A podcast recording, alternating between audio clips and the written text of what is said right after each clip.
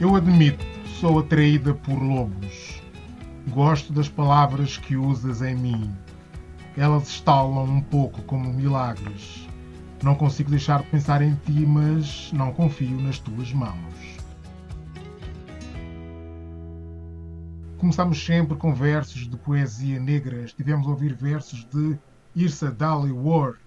Mónica Frechou, algum breve comentário a esses versos?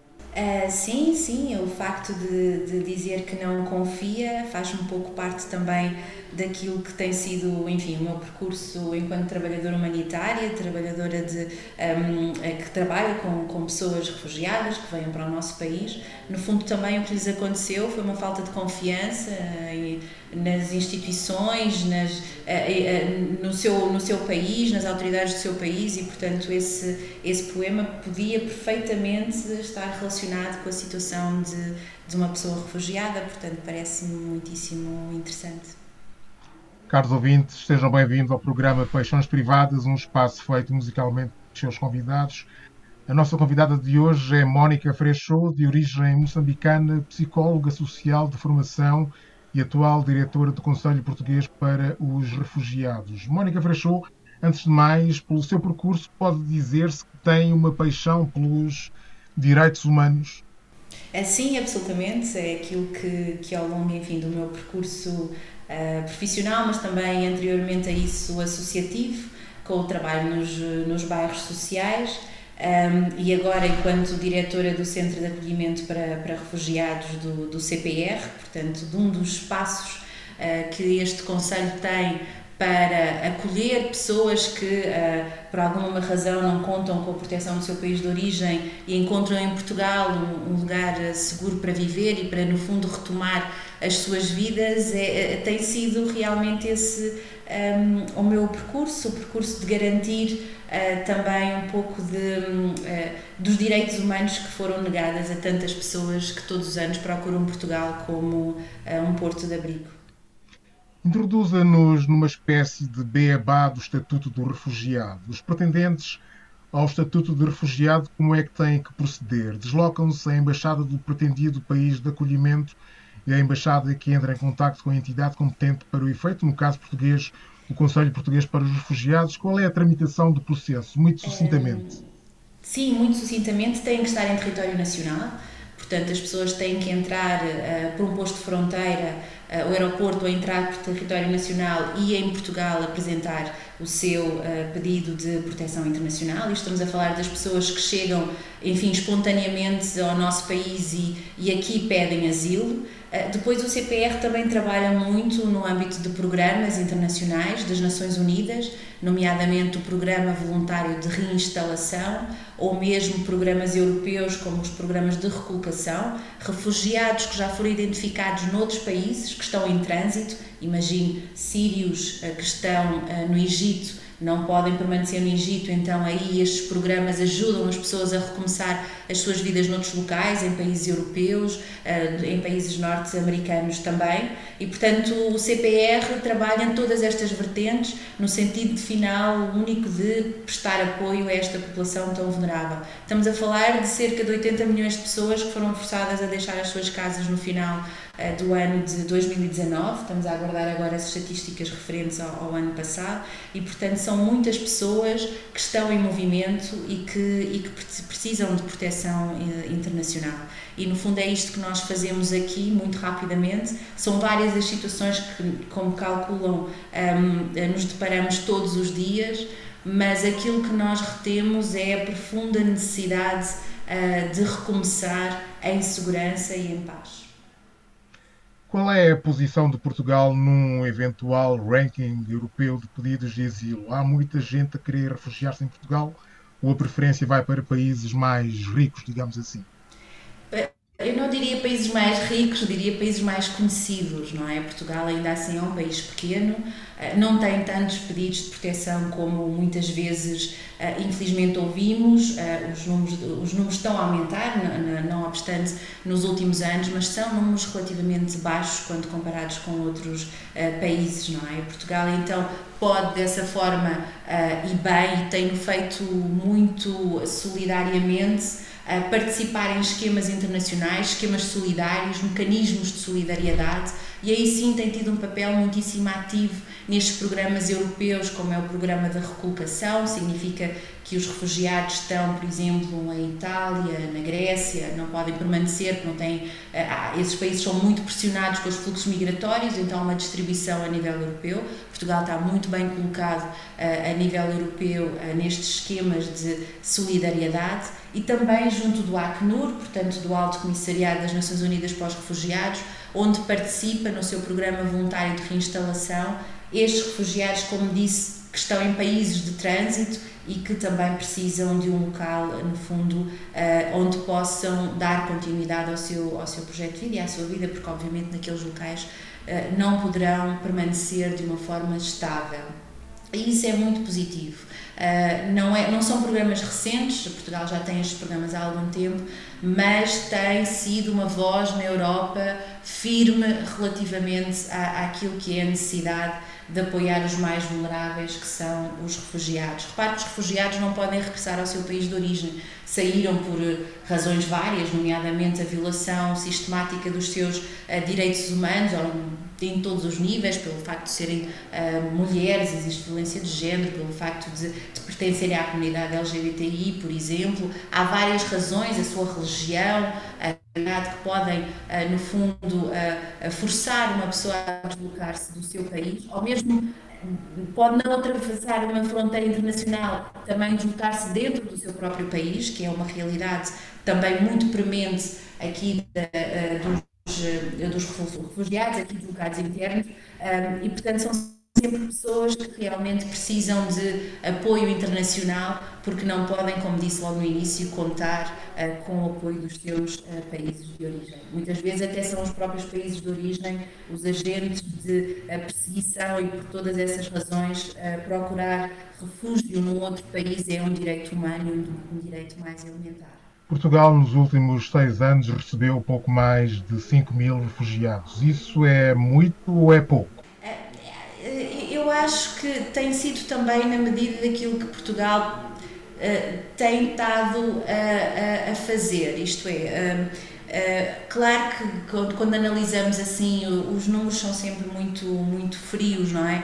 Um, pensamos que é um número pequeno, obviamente, perante a realidade uh, necessidades de proteção a nível global, mas ainda assim dentro de um país onde uh, ah, um, nos anos anteriores a esta contagem, uh, posso dar como exemplo, quando eu entrei no Conselho de Proteção para os Refugiados em 2006, o número de pedidos de asilo, pedidos de proteção que nós recebíamos na altura era um pouco mais de 100, não é? E, portanto, 15 anos depois, estamos a falar de, por ano, cerca de 2 mil pedidos de proteção internacional, estes espontâneos, mais os programas, os programas uh, que falei uh, solidários, estamos a falar de números ainda assim, há uma evolução um, da, da, participação de Portugal e da presença de Portugal mais uh, intensa nestes, nestes programas. Portanto, o, o, toda a parte do sistema de acolhimento que Portugal, tinha em 2006, uh, uh, hoje em dia é um, é, um, é um projeto mais sólido, é um projeto mais organizado,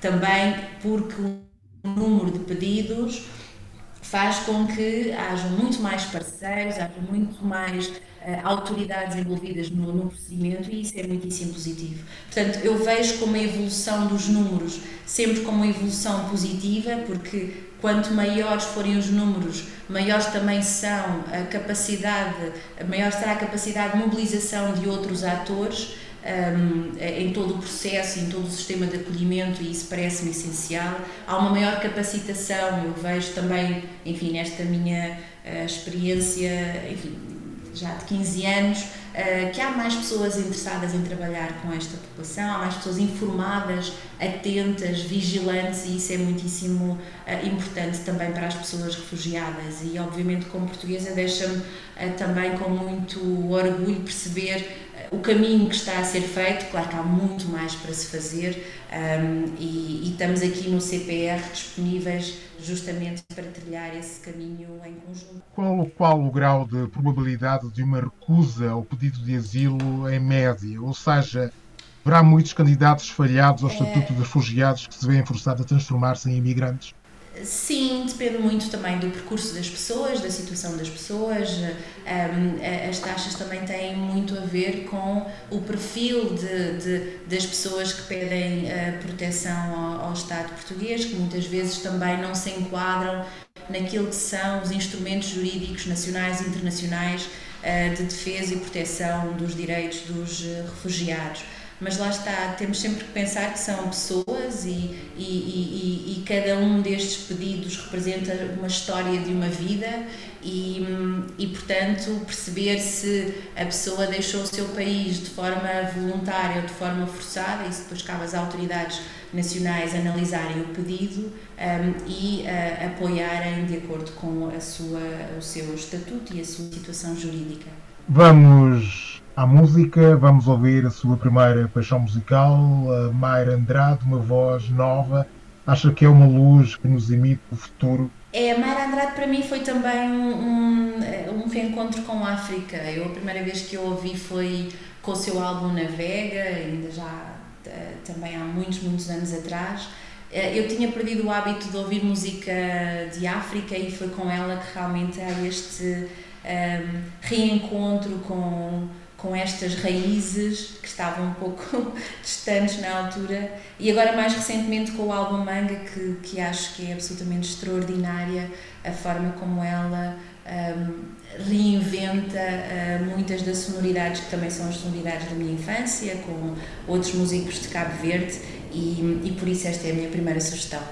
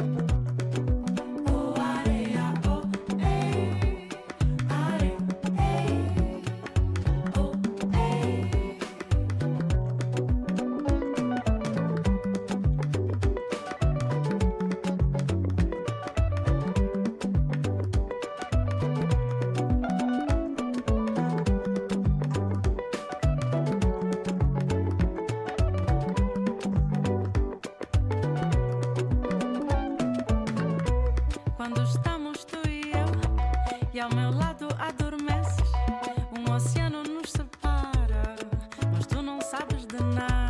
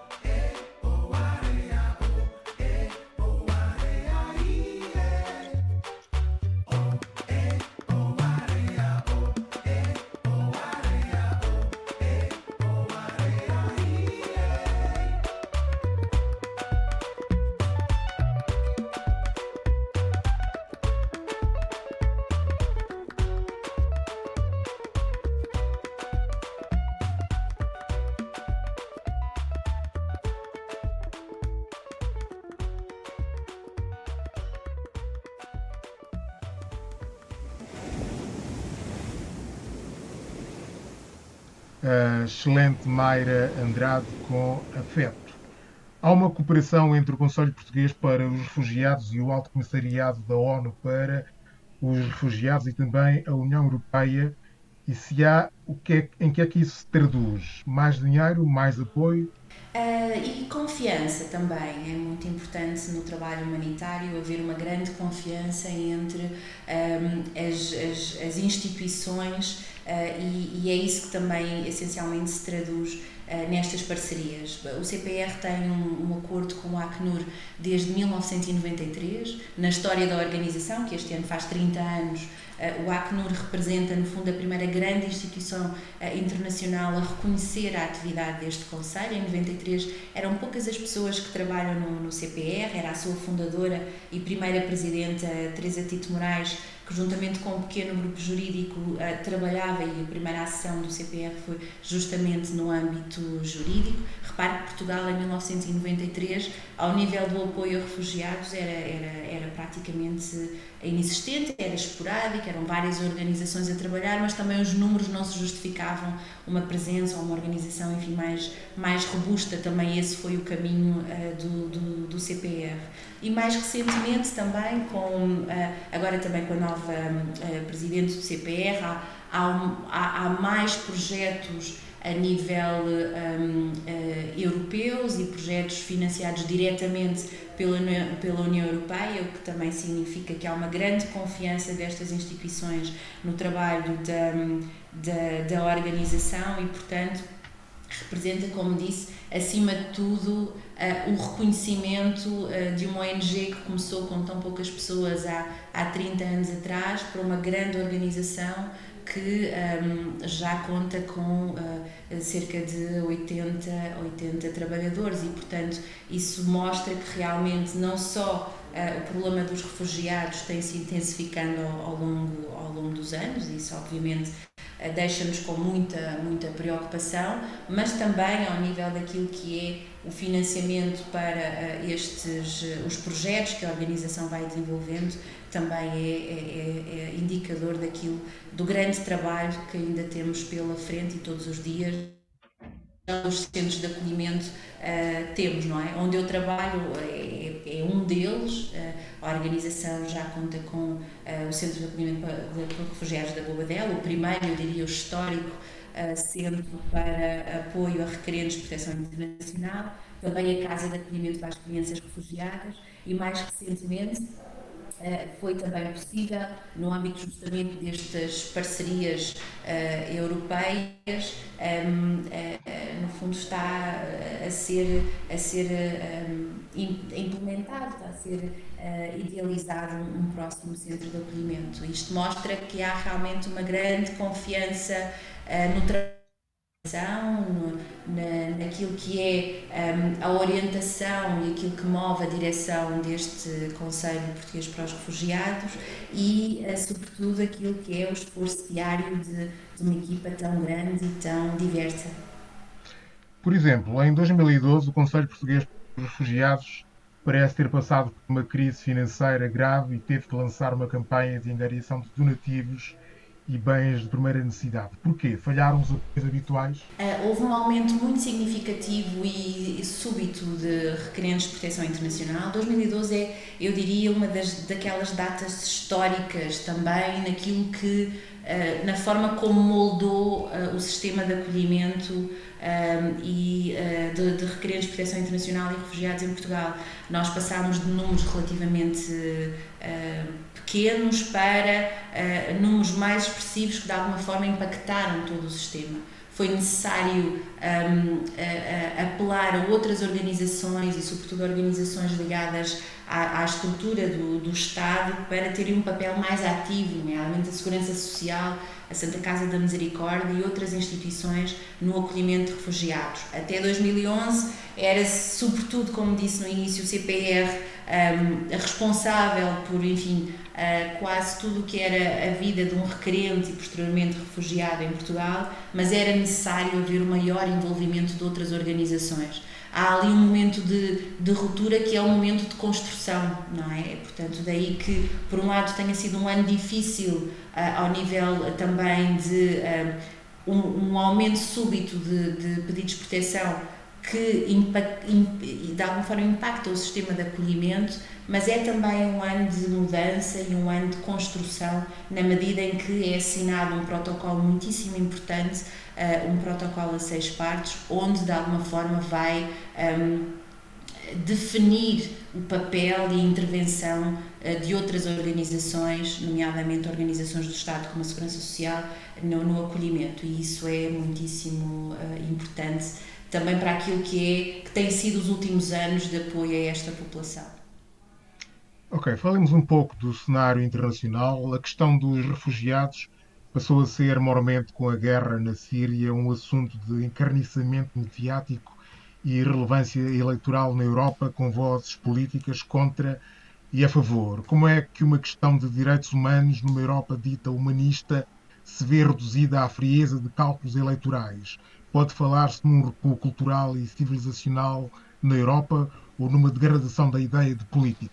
Aquilo que eu. Há, há, realmente. Estes últimos anos têm sido muito, muito ricos naquilo que é a percepção do que as pessoas, de que as pessoas têm relativamente aos, aos estrangeiros, uma percepção muito enviesada que muitas vezes resulta de uma má comunicação, de uma má interpretação daquilo que são uh, os dados. Repare, a Europa, ou Portugal já falámos, mas a Europa tem, tem, tem sentido um aumento, enfim, desde 2015, a crise do Mediterrâneo, no número de pedidos de proteção internacional, mas estamos sempre a falar de uma parte muito, muito pequena daquilo que, por exemplo, os países africanos, com uma muito maior solidariedade, um, eh, têm, uh, no fundo, respondido, ou seja, continuam a ser os países mais pobres, com mais dificuldades, os mais solidários para com os refugiados. 86% mais ou menos de, de todas eh, as pessoas forçadas a deslocar-se contam com o apoio dos países limítrofes, dos países à volta um, ehm, eh, do, dos seus países de origem. São eles que sim têm a maior responsabilidade no acolhimento de uh, refugiados. Mas ainda assim a forma como algumas imagens são transmitidas de chegadas maciças à Europa faz com que esses sentimentos anti-refugiado, anti-imigração se, uh, se tornem mais uh, um, uh, salientes nas pessoas porque resulta justamente de uma má compreensão dos números, dos dados e um aproveitamento político, naturalmente, é isso que é o populismo relativamente à situação destas pessoas. Os números, mais uma vez, não refletem a realidade daquilo que, é, que são as necessidades dos, uh, dos refugiados a nível global e a Europa tem um papel uh, determinante também na forma como os recebe e na forma como se posiciona no mundo relativamente a esse acolhimento. Não houve, eu diria, nós na altura falámos muito, o CPR, sobre, sobre a situação do Mediterrâneo, não há uma crise de números, há uma crise de acolhimento, não é? Portanto, subitamente era necessário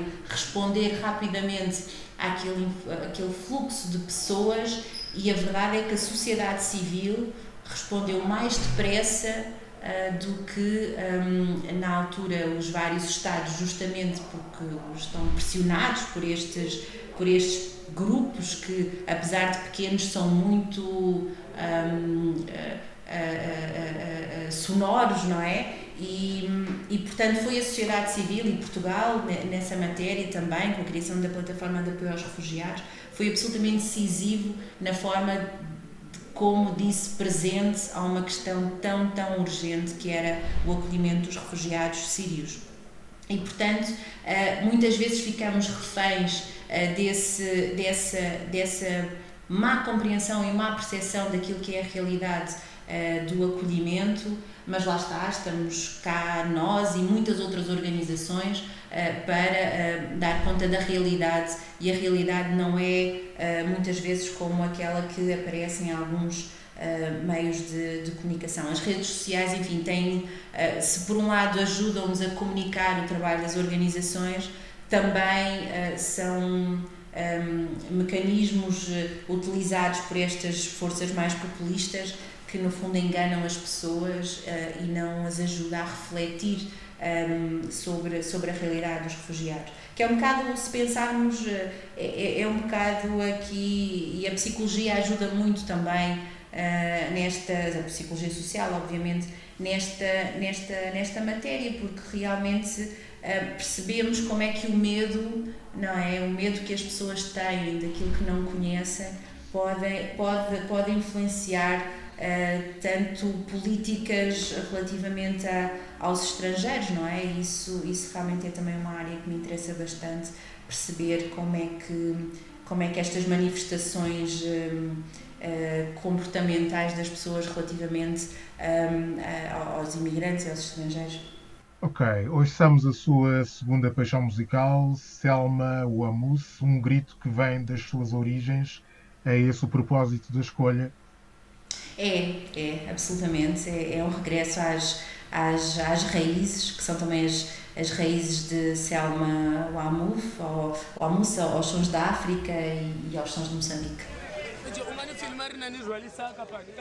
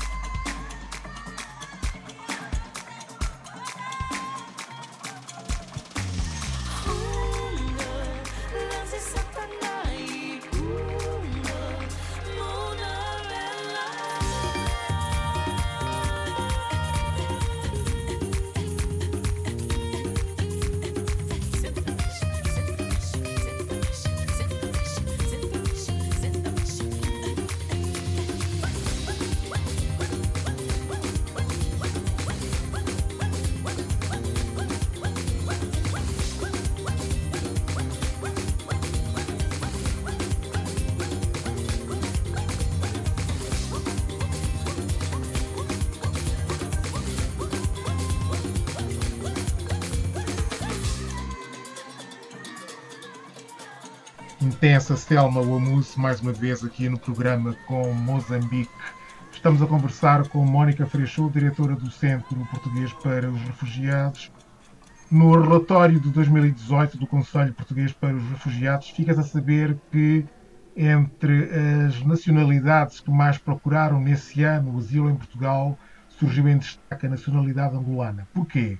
Angola não é uma democracia pacificada, com situação humanitária estável? Tem sobretudo a ver aqui com alguns um, movimentos um, de, de, de, de, migrantes angolanos dentro da Europa. Não vou fazer uma análise mais profunda sobre, sobre essa situação, até porque não acompanhei diretamente nenhuma destas situações. Como disse, eu, eu, eu sou diretora do Centro de Acolhimento para Refugiados do CPR, que se dedica ao acolhimento de refugiados que vêm nos programas do Acnur, que são sobretudo nacionais da Síria, do Iraque, Somália, um, Sudão, Sudão do Sul, portanto, pessoas que, que estão numa situação de, um, de refúgio há muitos, muitos anos, que saíram dos seus países de origem, que estão em trânsito noutros países e, portanto, a minha realidade não é tanta realidade dos expedidos espontâneos, digamos assim, aquelas pessoas que espontaneamente, ao, ao, ao entrarem em fronteiras do território nacional, pedem,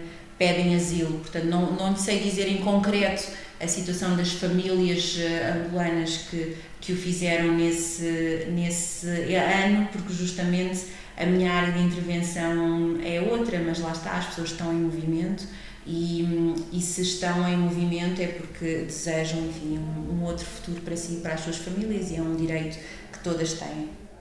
O Conselho Português para os Refugiados já recebeu algum pedido de asilo de moçambicanos de Cabo Delgado ou a situação não se justifica ainda?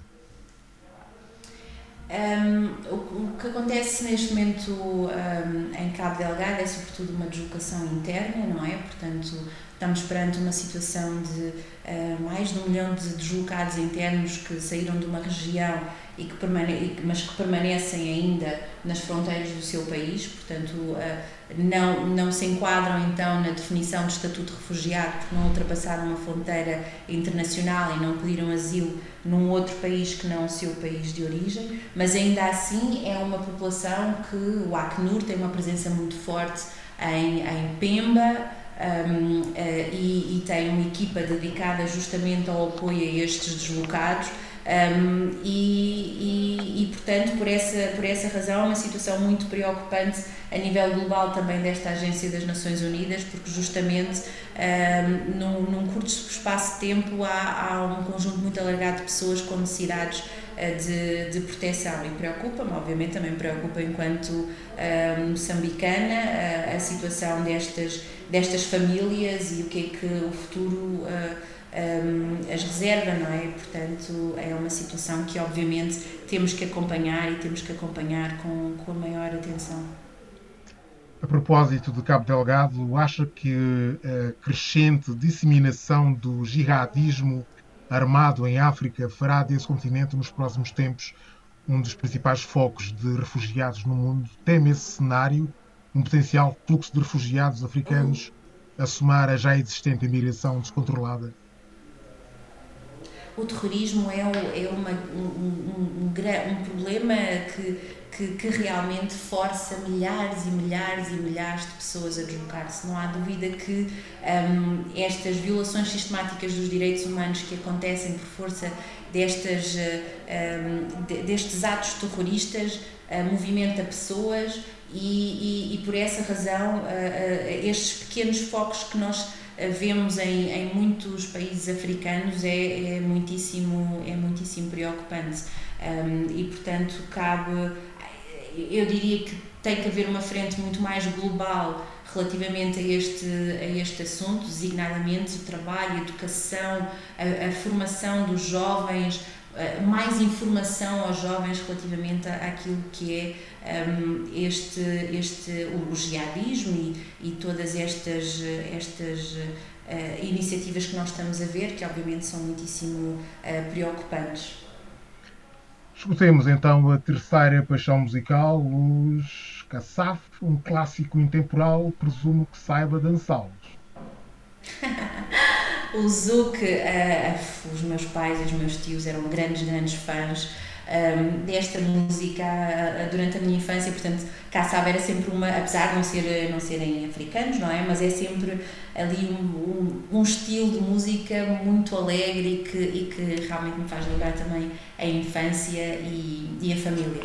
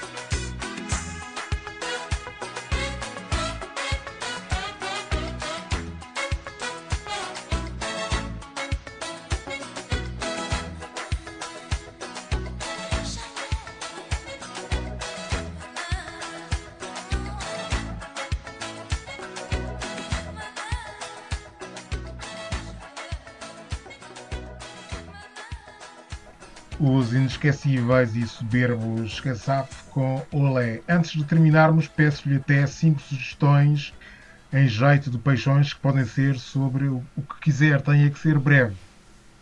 Sim, sim, muito, muito breve. Olha, são dois livros que estão aqui na minha, na minha, na minha lista de livros para, eh, para comprar. É, são muito, muito recentes. Uh, desde logo a biografia de, do engenheiro António Guterres, que é do Pedro Latoeiro e do Filipe Domingos, O Mundo Não Tem de Ser Assim, uh, é muito recente e tenho muitíssima curiosidade uh, de saber o que é que, enfim, conhecer um bocadinho mais da história deste grande, grande humanitário que é o engenheiro António Guterres.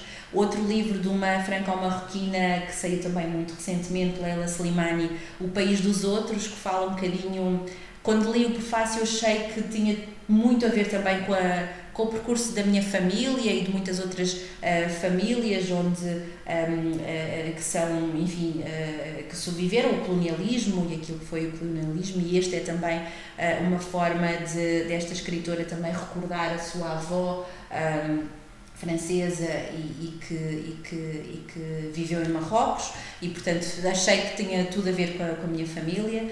Depois um restaurante, quem gosta de Moamba, em Lisboa, na Rua de Val Santo António, Tia Amélia, é das melhores moambas de Lisboa. Um, e depois tinha aqui um, o, um, um sítio que, que está aqui também na minha bucket list de sítios para ir em, em, em Portugal, que é o Polo Museológico de Vilar Formoso, Fronteira da Paz, um memorial aos refugiados e ao Consul Aristides de Sousa Mendes.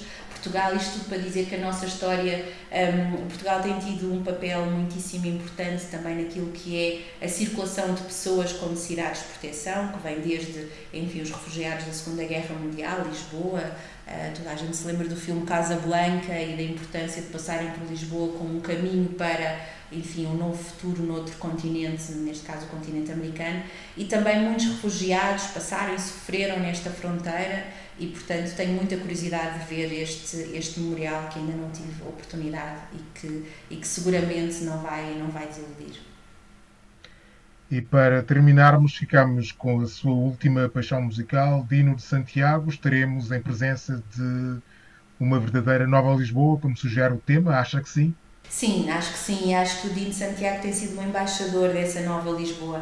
Eu, te, eu tive a sorte, nós aqui no CPR tivemos a sorte de, de contar com, com o apoio do Dino por diversas vezes em ocasiões muito importantes da nossa organização, que são os Dias Mundiais do Refugiado, a cada dia 20. Contámos com a presença do Dino num espetáculo já por três vezes e, portanto, ele é também, uh, se não sabiam, ficam a saber, um grande. Um, uh, uh, embaixador daquilo que são os direitos dos refugiados, sempre que ele vinha tinha uma enorme simpatia pela causa dos, dos refugiados e isso também enche-nos o coração ver um, a, a, sua, a sua solidariedade para com estas pessoas tão, tão vulneráveis. É, é, é, é ele que, que transportou também muitos destes refugiados eh, que estavam cá em Portugal há muito pouco tempo para esta nova Lisboa e com eles também construir esta nova Lisboa.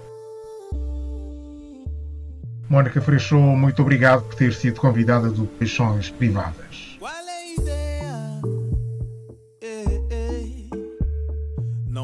A tua cidade a chamar por ti. Entra na zona. Não digas que tens de sair para acontecer. Eu já não vou nem tentar. Se a cidade quer deixa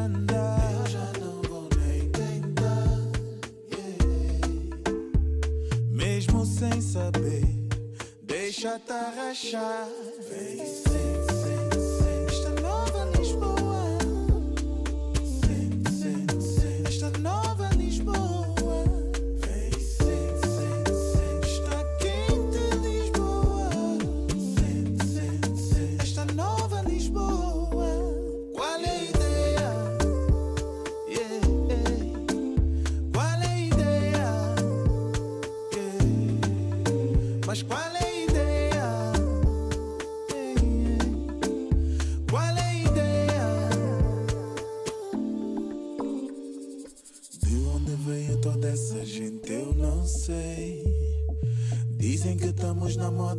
Manca quer saber.